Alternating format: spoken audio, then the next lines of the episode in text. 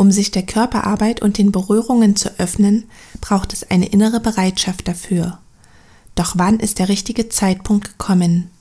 Was ist zu Beginn dieser neuen Etappe auf dem eigenen Weg besonders wichtig? Und was kann helfen, um viel aus der Körperarbeit mitzunehmen? Heute spreche ich mit Olivia Helmer-Wollinger, die seit über 20 Jahren Menschen mittels Körperarbeit in Wien begleitet. Dabei hat sie sich auf die Rosenmethode spezialisiert, bei der mit Hilfe von Berührungen unbewusste Muster erkannt und losgelassen werden können. Online begleitet sie Klientinnen mit der EKT-Methode, bei der es darum geht, einen Kontakt zu den eigenen Gefühlen aufzubauen. Außerdem ist sie Autorin des Buches Essanfälle AD, in dem sie Anregungen für die Überwindung von Essanfällen gepaart mit Einblicken in ihre eigene Geschichte mit Essstörungen gibt. Diese Podcast-Folge möchte dich dafür sensibilisieren, den für dich stimmigen Zeitpunkt für den Beginn mit Körperarbeit zu finden und sie möchte dir Wege aufzeigen, wie du behutsam einsteigen kannst.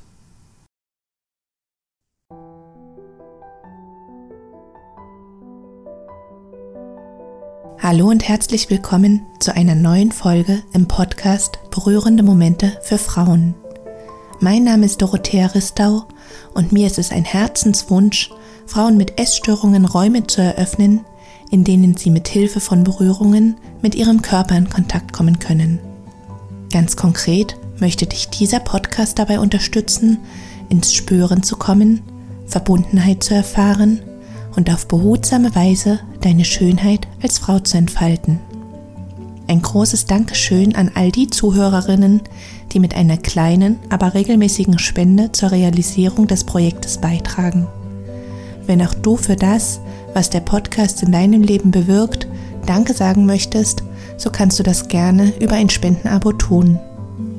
Auf jeden Fall freue ich mich, dass du heute dabei bist und wünsche dir nun berührende Momente beim Lauschen. Hallo, liebe Olivia. Ich freue mich ganz, ganz sehr, dass ich dich heute als Gast bei mir im Podcast begrüßen kann, dass du ja Lust hattest, dabei zu sein. Und ich muss auch sagen, ich bin sehr, sehr froh, dass nicht ganz so viel Zeit vergangen ist zwischen Vorgespräch und Aufnahme, weil ich fand das Vorgespräch mit dir schon sehr erhellend und sehr bereichernd und ja, freue mich jetzt einfach ganz, ganz sehr auf unsere gemeinsame Zeit hier mit den Frauen und ja, möchte dich natürlich erstmal ganz, ganz herzlich begrüßen. Ja, danke für das herzliche Willkommen und auch liebe Grüße an alle, die da gerade zuhören. Mhm. Ja, die Frauen, für die Essen ein Thema ist, die durchlaufen ja auf ihrem Weg ganz unterschiedliche Etappen. Und kannst du vielleicht so zu Beginn erstmal kurz umreißen, was für Phasen mhm. das sind? Ja, vielleicht auch ähm, noch kurz angemerkt, im Vorgespräch haben wir uns überlegt, dass es vielleicht wichtig sein könnte, diese Phasen auch noch so kurz zu besprechen, um zu überlegen, wann diese Körperarbeit ähm, besonders gut passen könnte. Ne? Genau. Und ähm, also es ist so, wenn man eine Essstörung hat, ist man ja am Beginn noch, bevor man weiß, ob man an einer Essstörung erkrankt ist, sehr im Diätdenken gefangen und man ist sehr beschäftigt mit der Überlegung, wie kann ich abnehmen, wie kann ich meinen perfekten Körper bekommen, wie kann ich, wenn ich abgenommen habe, mein Gewicht halten. Und irgendwann einmal auf diesem Weg entdeckt man eben, dass das eigentlich nicht so sein sollte. Und dann begibt man sich auf die Suche. Und da beginnt dann der Weg aus der Essstörung.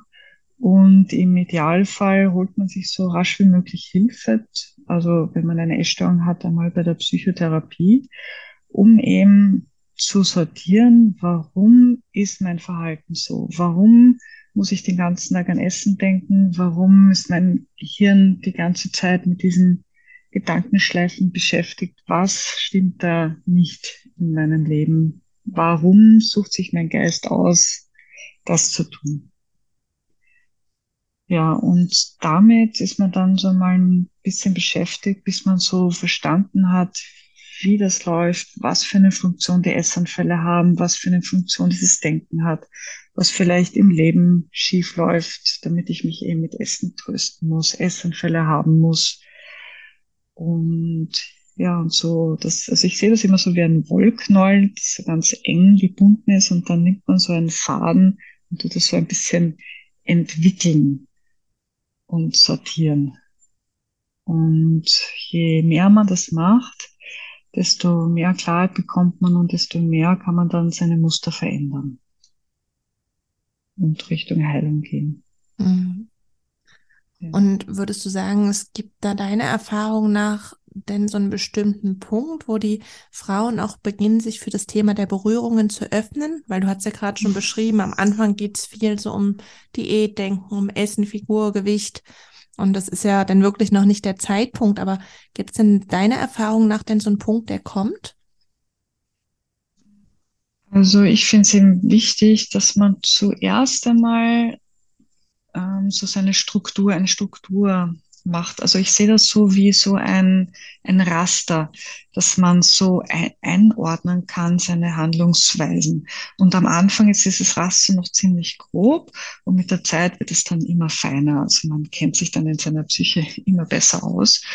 Und ich finde das sehr, sehr wichtig, dass man mal dieses Raster hat und dass eine Grundstabilität im Leben ist. Also, dass ich mich so ein bisschen auskenne mit mir selbst, mit meiner Umgebung, dass ich so ein bisschen herausfinde, okay, mh, hm, in welche Richtung sollte mein Leben gehen? Was muss ich vielleicht verändern, dass es mir besser geht, dass ich diese Essanfälle nicht brauche? Also es ist so, so mal den ersten Schutt wegräumen.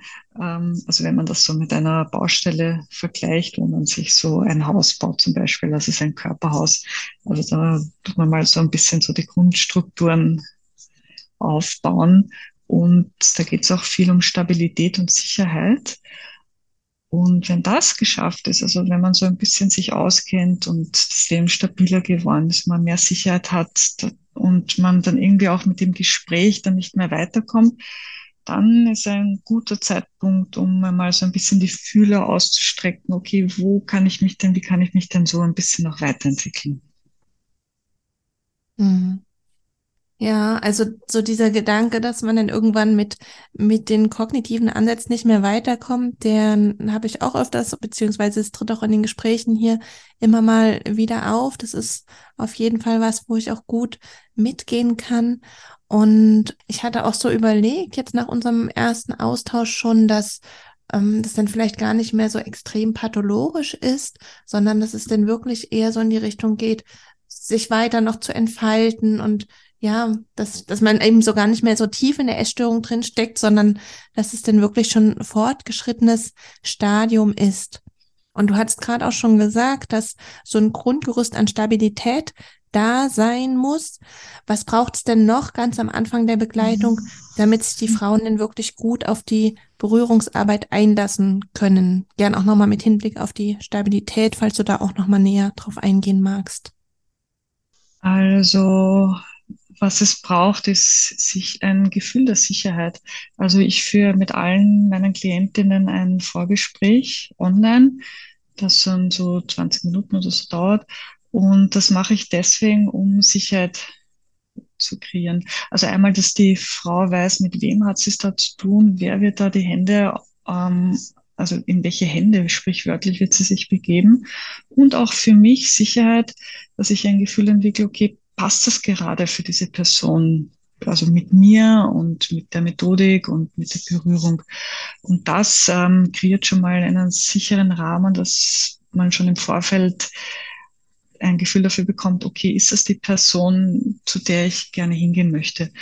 Und ich finde das deswegen so wichtig, weil Berührung man ist da sehr exponiert. Also gerade bei der Rosenmethode ist es so, dass man die Kleidung ablegt, bis auf die Unter Unterhose. Man ist zwar zugedeckt die ganze Zeit, also man ist nie, man liegt nicht nackt auf der Liege und exponiert, sondern man ist zugedeckt, aber dennoch, man liegt auf der Liege vor einem Menschen und man weiß im ersten Moment nicht, was passiert.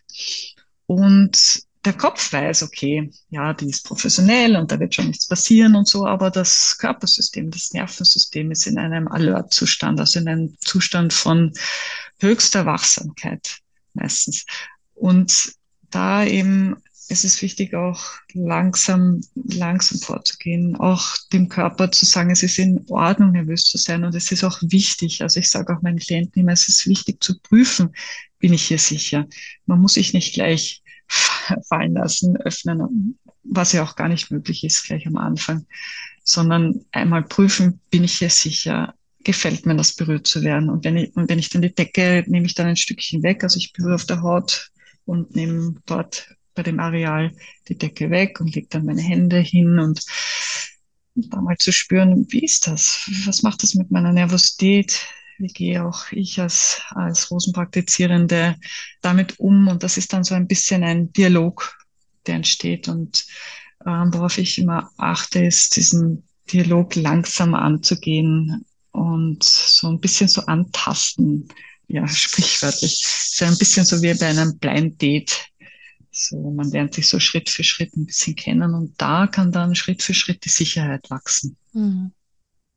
Ich finde es schön, wie du das so beschrieben hast, dass du auch nochmal dieses Vorgespräch so hervorgehoben hast, weil wenn wir da wirklich genau hinschauen, die Frauen sind ja bisher oftmals diese kognitiven Ansätze gewöhnt, sind es gewöhnt halt zu sprechen und sich für Körperarbeit zu öffnen. Das ist ja wirklich was komplett anderes und ja, es ist natürlich ein Riesenschritt, denn dahin zu kommen, gerade auch wenn du sagst, bei dir sind die Frauen nackt und zugedeckt.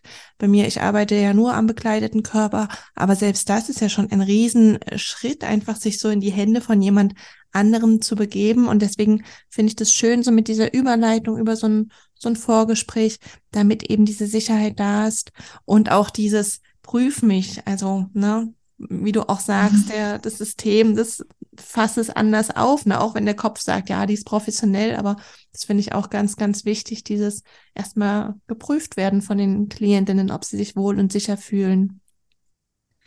Und ja, du hattest im Vorgespräch noch einen Aspekt angesprochen, den ich sehr, sehr spannend fand wo ich gerne nochmal nachfragen würde, nämlich, dass es deiner Erfahrung nach jetzt nicht so ist, dass die Frauen zu dir kommen, sich berühren lassen und in voller Selbstliebe wieder gehen, weil selbst wenn du so dieses liebevolle weitergibst, es kann schon zu viel sein an liebevoller Zuwendung. Kannst du da nochmal näher drauf eingehen und es näher beschreiben? Ja, und das ist so, so wichtig zu verstehen, weil wenn man so drüber nachdenkt, denkt man, ja, ja, also ich gehe jetzt da wohin und bekomme Achtsamkeit und mein Körper wird auf angenehme Weise berührt, meine Muskeln dürfen sich entspannen. Das klingt ja alles mal nett und schön. Und für den Körper aber, der das vielleicht nicht gewohnt ist. Also gerade wenn man eine Essstörung hat, ist es oft so, äh, also viele meiner Klientinnen wurden zum Beispiel in ihrer Kindheit nicht berührt oder nur auf funktionelle Art und Weise, also Windel wechseln, Flasche geben oder so, aber nicht liebevoll in den Arm genommen, zum Beispiel kuscheln mit der Mama zum Beispiel. Mm, manche Klientinnen, viele wurden auch ähm, geschlagen zum Beispiel. Mhm. Also da ist dann auch da die körperliche Berührung, also entweder nicht gewohnt oder eben gewohnt im Zusammenhang mit Schmerzen. Oder es gibt auch die Leute, die zu viel, also zu erdrückt wurden mit, mit Berührung, mit, mit lauter Pussy von, von jeder Tante oder so. Ja, ja. Ähm, also da auch, auch Bedrohung.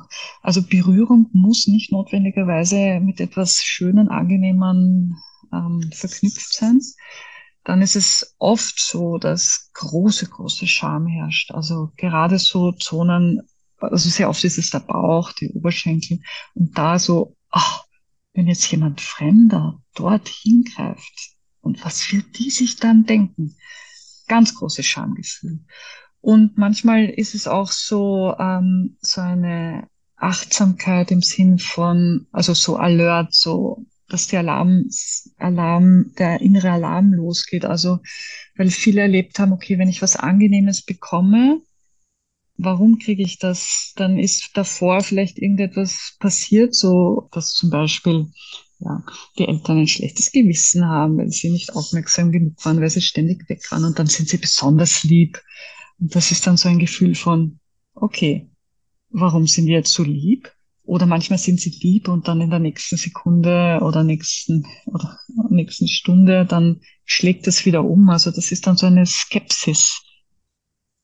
Ja, also es ist nicht so, dass wenn man eben so Berührung kriegt, Achtsamkeit kriegt, dass das eben gleich als angenehm aufgenommen werden kann.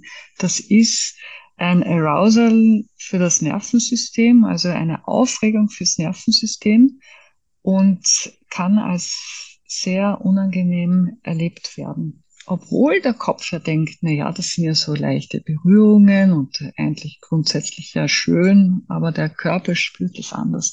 Und das ist sehr wichtig, dass man das weiß, damit man versteht, was da passiert. Mhm. Ja.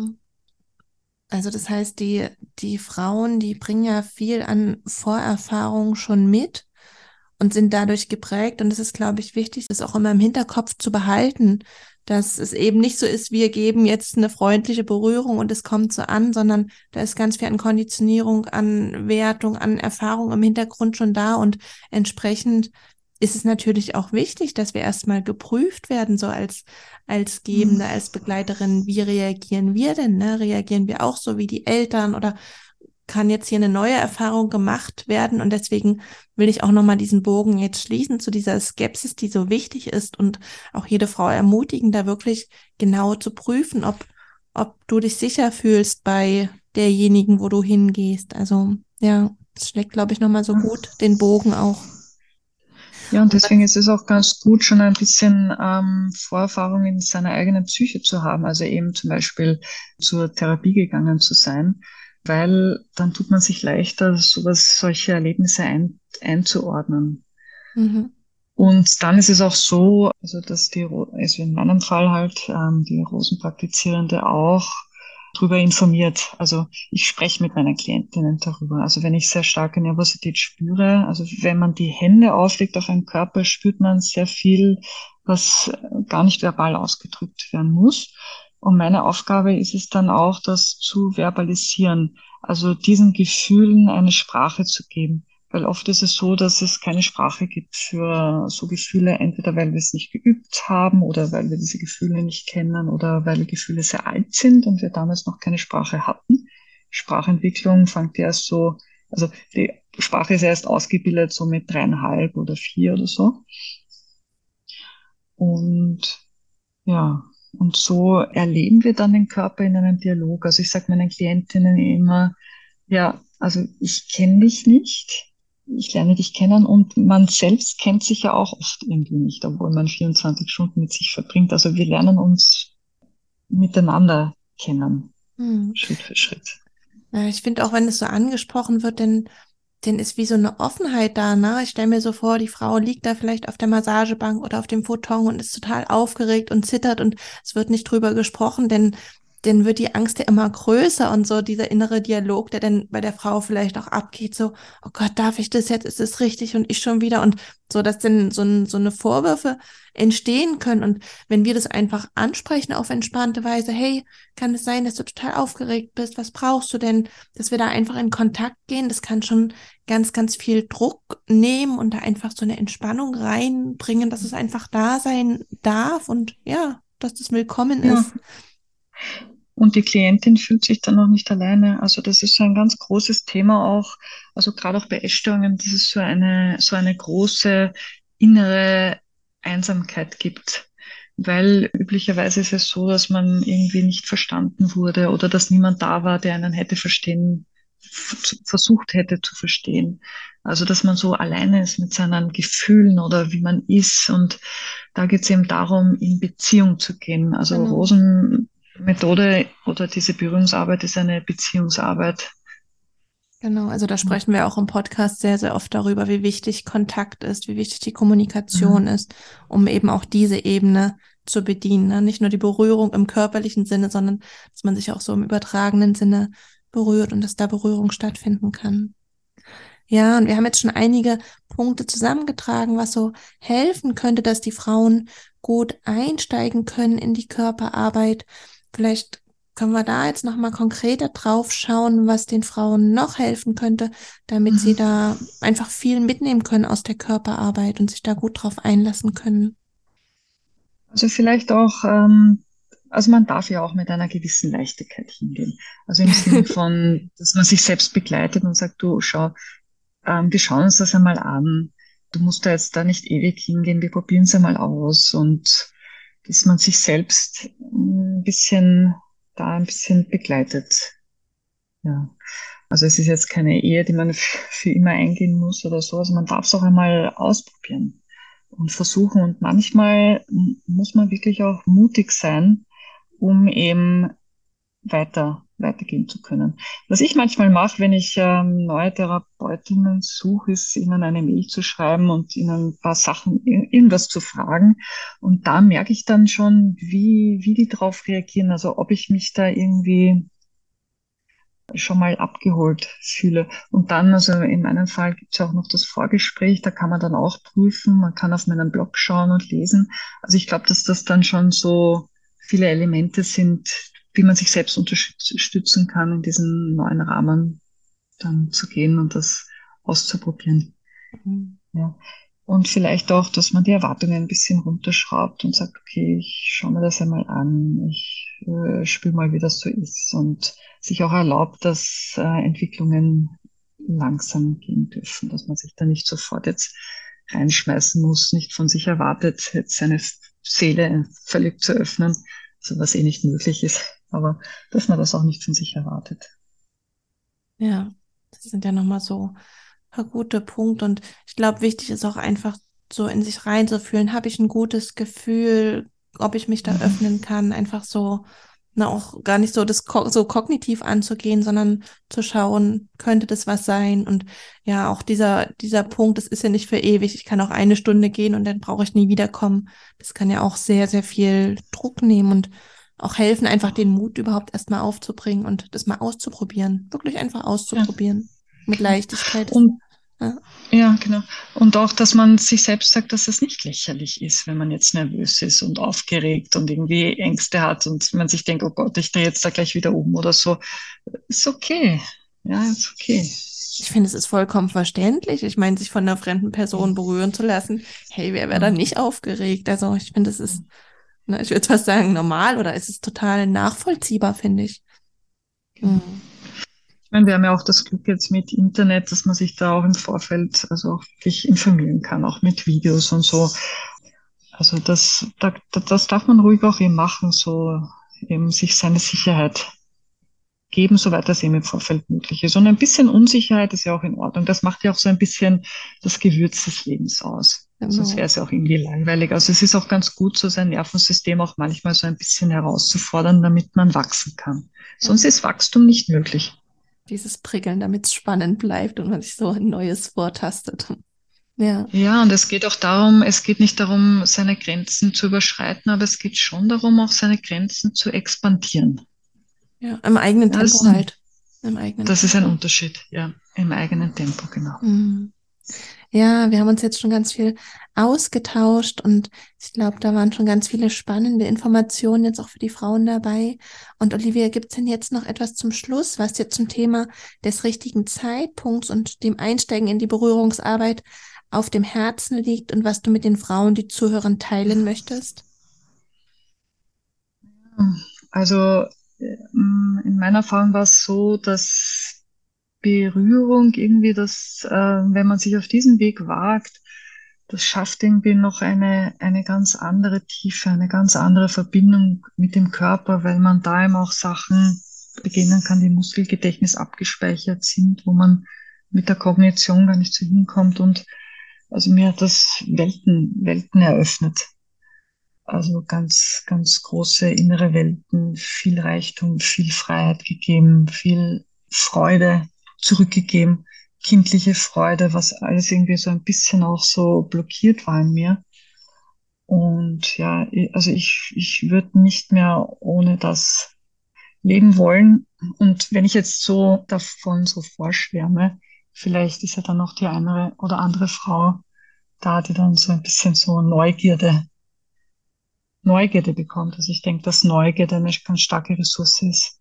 Ja, das dachte ich gerade auch, dass es ja wirklich ein schöner Ausblick auch ist auf das, was da kommen kann und dass es vielleicht den Frauen auch hilft, so diese Angst zu überwinden und doch mutig so einen ersten Schritt zu wagen und sich für die Körperarbeit zu öffnen. Also ich kann das auch teilen, dass es auch mein Leben sehr bereichert hat und ja, ich das auch nicht mehr missen möchte, so diese Verbundenheit zum Körper, die Arbeit mit dem Körper. Deswegen herzliche Einladung auch an alle, die da vielleicht noch zögern und so, kurz vor dem ersten Schritt stehen. Ja, und Olivia, dir möchte ich ganz, ganz sehr danken für dein Wissen, was du hier geteilt hast, die Erfahrung, die du hier weitergegeben hast. Und ja, vielleicht ermutigt es ja die eine oder andere Frau doch mal den ersten Schritt zu gehen. Danke an dich. Gerne und liebe Grüße.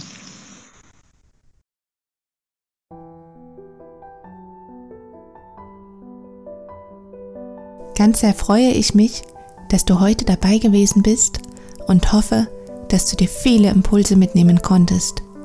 Wenn dir das, was du in diesem Podcast erfährst, auf deinem ganz persönlichen Weg helfen könnte, so unterstütze ich dich in Dresden mit achtsamen Berührungen, nährendem Kuscheln und traumasensiblen Massagen sowie online mit der Möglichkeit, deine Körperwahrnehmung zu schulen.